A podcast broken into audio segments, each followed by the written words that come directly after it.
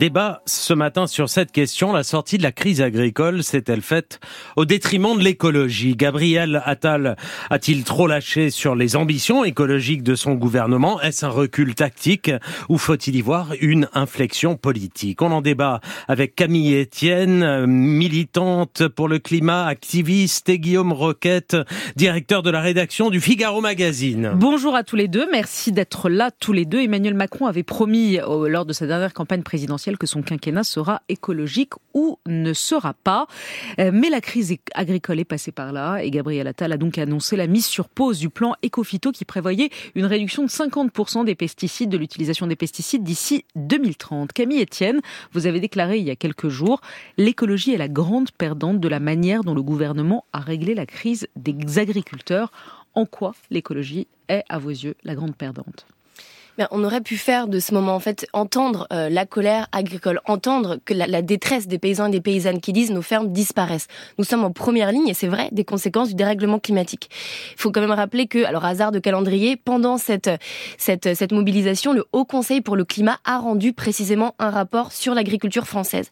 Et ils ont rappelé dedans que entre 2022 et 2021, on a perdu 10% de rendement sur les céréales à cause d'une sécheresse. Et en fait, ces effets du dérèglement climatique vont être de plus plus en plus euh, nombreux et c'est les agriculteurs qui vont d'abord devoir y faire face. Donc on aurait pu faire de ce moment justement un, endroit où on, on, fait des vraies politiques publiques qui donnent les moyens aux agriculteurs d'opérer la transition. À la place qu'on a fait, c'est des reculs écologiques pour des raisons euh, électorales euh, et pour des raisons de cogestion avec les syndicats majoritaires de la FNSEA et du ministère de l'Agriculture. Pour vous, c'est clairement un recul pas seulement pour moi, en fait, euh, quand on regarde euh, concrètement quelles ont été les annonces, il n'y a pas de réelle annonce sur un changement agricole radical. En fait, euh, ce que je reproche à ce gouvernement, c'est précisément de ne pas être assez radical dans leur approche de, de l'agriculture, c'est-à-dire de ne pas aller à la racine de la détresse des paysans et des paysannes.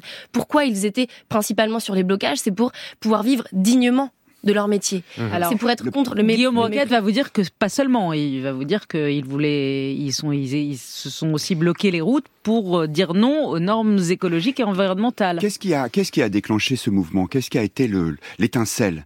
Euh, C'est le, le, le relèvement annoncé de la fiscalité sur le gazole non routier, c'est-à-dire le carburant qu'on utilise pour les tracteurs et les moissonneuses batteuses. Donc euh, on, est vraiment là dans une sorte de, casus belli euh, entre d'un côté euh, l'objectif qu'on peut comprendre consistant à dire pour lutter contre le réchauffement climatique, il faut taxer davantage les énergies fossiles et la volonté des agriculteurs de, continuer à vivre. en, vous écoutant, je me disais, en fait, ce que vous voulez, c'est changer de monde, mais les agriculteurs, eux, ne le veulent pas. Et donc, même si vous, je termine juste, je continue juste quelques instants à développer mon propos. Et même si euh, euh, ça n'est pas comme ça que vous voyez cette crise, eux, ce qu'ils demandaient, c'était la remise en question de ce plan effectivement européen, euh, Ecofito, qui, ou, ou, Green Deal d'ailleurs, c'est à peu près les mêmes euh, éléments, qui consistent à réduire le nombre de produits phytosanitaires. Eux disent, mais non, nous pouvons le gérer, nous mm. pouvons l'organiser. Faites-nous confiance. Et je pense que c'est toute une toute une volonté de leur faire changer de monde qui n'a pas été acceptée. Juste, euh, les agriculteurs ne sont pas climato-sceptiques. Ils sont bien au courant et c'est d'ailleurs les premiers à avoir des cancers en utilisant des produits phytosanitaires. Aucun agriculteur n'utilise de gaieté de cœur euh, ces bitons de glyphosate. S'ils le font, c'est précisément parce qu'ils n'ont pas d'autre choix. Parce qu'ils sont maintenus prisonniers d'un système agro-industriel qui fait qu'on a la politique agricole commune, des subventions donc de l'Europe, hein, qui est vraiment euh, la subvention clé pour qu'ils puissent vivre de leur métier, qui est de l'aide à l'hectare. Donc c'est-à-dire plus on a euh, de, surface, plus on va avoir de subventions. Donc on n'a pas d'autre choix que de faire de la monoculture on n'a pas d'autre choix que de faire des prêts à la banque pour industrialiser euh, nos fermes. On n'a pas d'autre choix que d'agrandir. Camille, et alors, pourquoi si, on si on ne grandit pas, on disparaît. Pourquoi il demandait une pause du Green Deal, un moratoire sur le Green Deal, une pause de ce plan éco-phyto Pourquoi, si, si vous mm. dites ils sont ils Parce ont conscience pas, vous voyez, j'en parlais avec un réchauffement climatique. J'en parlais avec un, jeune agriculteur justement du Pays Basque et en fait il me disait moi si je veux passer là de mon modèle intensif au bio, en fait j'ai six ans sans bénéfice. Comment est-ce que je fais? Quand au même moment il y a deux ans ce gouvernement a divisé par deux les aides au maintien euh, de l'agriculture biologique. Donc en fait, ce qu'ils disent, c'est que c'est pas c'est pas de gaieté de cœur qui sont dans un modèle intensif, c'est parce que on n'a pas de politique on les accompagne pas. Il y, a, y, a deux choses, y a deux choses dans ce que vous dites. D'abord, il y a cette idée qu'en fait, les agriculteurs seraient euh, euh, euh tenu serait euh, dans une espèce de tenaille qui fait qu'ils n'auraient pas le choix. D'abord, je pense que la réalité est moins simple que ça. Vous dites euh, ils, attrapent des, cancers avec les produits phytosanitaires qu'ils utilisent. Est-ce que vous pensez sérieusement que un, un jeune de 20 ans qui a le choix entre reprendre l'exploitation de ses parents et mourir d'un cancer et faire autre chose, il reprendra l'exploitation de ses parents? Non, la réalité, elle est plus elle est plus complexe que ça.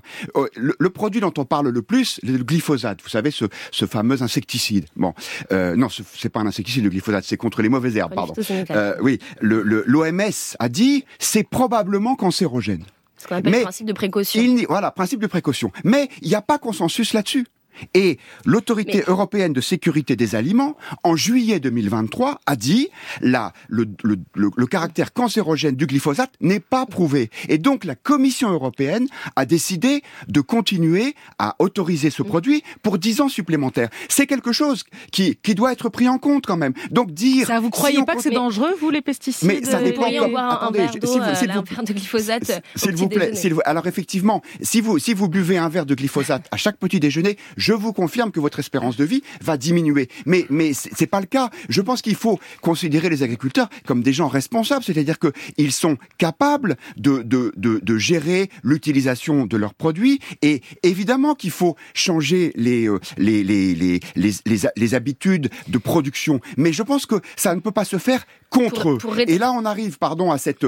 Moi, ce qui me gêne avec euh, cette espèce de d'impérium de, écologique, c'est que euh, on veut faire le bonheur des gens malgré eux. Mais ça ne marche pas. C'est pas un bonheur des gens, c'est maintenir des conditions de vie sur mais Terre. Non, mais, mais, mais, les agriculteurs, ils sont sur les routes pour vous dire non. Si on non, on n'est pas, d'accord avec vous. si on n'a plus d'outils de travail, comment est-ce que vous voulez continuer à produire sans sol? Comment est-ce que vous voulez continuer à produire sans nappe phréatique, sans biodiversité? On a perdu 40% euh, des, des de la, de la biomasse en à peine 10 ans dans les champs. Comment est-ce que vous voulez produire sans nature et sans vivant? Les agriculteurs, ils sont bien conscients de ça. Et vous parlez du glyphosate, comme je tiens juste à rappeler que il y a, y a quelque, c'est un argument qui était beaucoup utilisé au moment du climato-scepticisme, c'est-à-dire de dire bon bah il y a 2% euh, de scientifiques qui disent que peut-être on n'est pas tout à fait sûr. Est-ce que finalement on ne les croirait pas eux parce que ça nous arrange bien? Je crois qu'il s'agit d'être un peu sérieux, de se ranger derrière un consensus. On a une étude euh, qui est sortie par exemple la, dernière, j'en ai plein en tête, mais la dernière, euh, c'est plus de 15 épidémiologistes de plus de 10 instituts de recherche différents, dont euh, l'Institut international de recherche sur le cancer. Ils ont étudié plus de 300, 300 000 agriculteurs partout à travers l'Europe et ils sont arrivés à une conclusion très claire, c'est l'augmentation du risque de lymphome euh, chez les agriculteurs qui utilisaient cette stupsante. Donc pour moi, il y a un principe de précaution à mettre en place. Oui, mais non seulement pour les protéger d'abord. Alors, attention, soyons clairs. Il y a évidemment consensus sur la réalité du réchauffement climatique. Simplement sur la dangerosité de tous ces produits pris un par un, là pour le coup, il, il y a débat. Et donc, euh... donc il n'y a pas intérêt à, à protéger d'un risque même. Si je vous dis que cette euh, salle peut potentiellement prendre le feu, que vous avez 90% de chances qu'un incendie survienne, eh est-ce que vous décidez de mettre un extincteur, de vous préparer au feu et de nous former hmm. tous, si bien que nous puissions faire face à la catastrophe quand elle arrive? Je pense qu'il n'y a pas 90% de chances que les agriculteurs attrapent un cancer en utilisant ces produits, parce que sinon 36% de plus en utilisant euh, le glyphosate. 2015, Institut Ils ne les utiliseraient plus. En plus, ce qui est intéressant, c'est la différence de perspective. C'est-à-dire que vous vous dites, et, je, je, comprends, je suis d'ailleurs globalement assez d'accord avec vous, que le modèle que nous avons actuellement n'est pas tenable à long terme. Sauf que les agriculteurs même y vivent. À court terme, les agriculteurs y vivent ici tous les deux jours et maintenant. En France, ce et ils vous disent, et ils vous disent, si on met en place ce, ces mesures que vous appelez de vos voeux, qu'est-ce qui va se passer? Ben, comme il y aura moins de produits pour aider euh, aux, aux, cultures, la productivité va, va, va baisser, et donc euh, les, les, les agriculteurs français et européens ne seront plus compétitifs et on va augmenter les importations.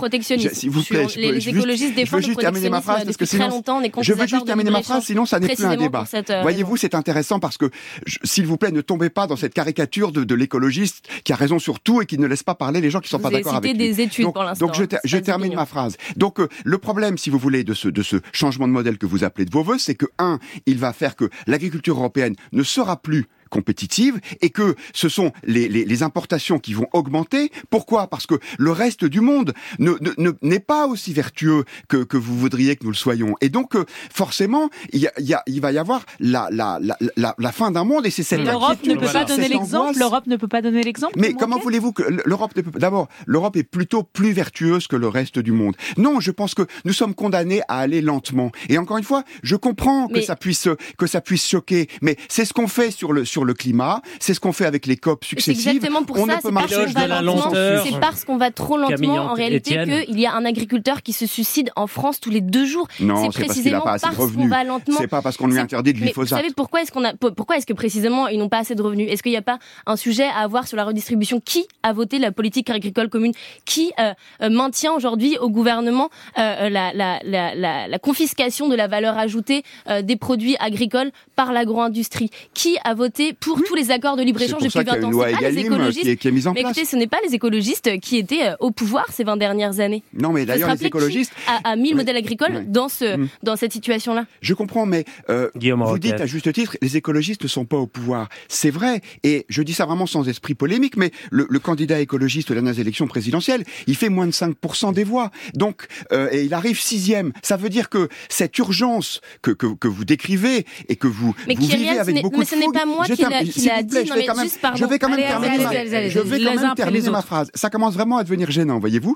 Euh, les- ces, ces écologistes, euh, ils, ils, ils sonnent le tocsin, mais aujourd'hui, à tort ou à raison, et je pense que vous voudriez, vous, vous devriez vous demander pourquoi, ils ne sont pas entendus dans la population. Parce que sinon, ils seraient au pouvoir. Et les agriculteurs vous disent, tout ça, c'est bien gentil, mais moi, j'ai besoin de faire tourner ma ferme. C'est pas une question Sur ce point, gentil. Camille Etienne. Écoutez, Je pense que le débat n'est pas sur la gentillesse. Je pense que le débat, c'est sur euh, être capable de faire face de manière ambitieuse aux plus grands défis de l'histoire de l'humanité. Ce, qu'on- ce à quoi on fait face est vertigineux. Vous dites qu'on sonne le tocsin. Euh, Est-ce que vous avez lu le rapport du GIEC? Est-ce que Ah vous oui. avez lu le rapport du Haut Conseil pour le climat, précisément, qui est euh, les, des, des scientifiques indépendants de ce même gouvernement? Le constat est très clair. L'agriculture aujourd'hui, c'est le deuxième pôle d'émissions. La France, il le rappelle dans ce rapport, est le pays européen qui a le plus d'émissions de gaz à effet de serre sur le secteur de l'agricole. Donc on n'a pas d'autre choix que d'en sortir. Pour une raison simple, c'est qu'aujourd'hui, les agriculteurs, soit ils grossissent, soit ils disparaissent. Donc on ne peut pas, c'est- méprisant et insultant que de leur envoyer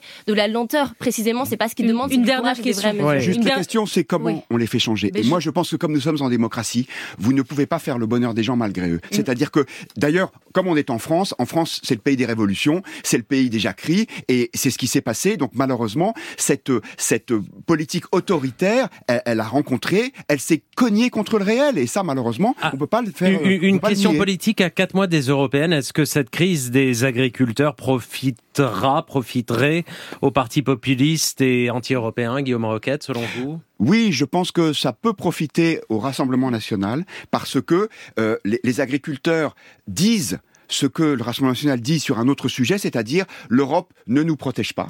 Et euh, pour les agriculteurs, c'est l'Europe ne protège pas nos productions contre les importations. Pour le Rassemblement national, c'est l'Europe ne nous protège pas contre une immigration qui n'est pas contrôlée. Et donc, effectivement, je pense qu'il va y avoir euh, la tentative de faire le lien. Sur ce point, Camille Etienne Sur ce point, nous sommes d'accord. C'est-à-dire que je pense réellement qu'il y a un risque très grand euh, d'avoir même ce qu'on appelle de l'écofascisme. Donc, on avait traditionnellement un Rassemblement national qui était euh, contre, euh, qui était climato-sceptique en fait. Et là, on voit qu'ils reprennent des sujets, euh, notamment sur la mobilisation agricole, à leur titre pour faire euh, grossir leurs électeurs.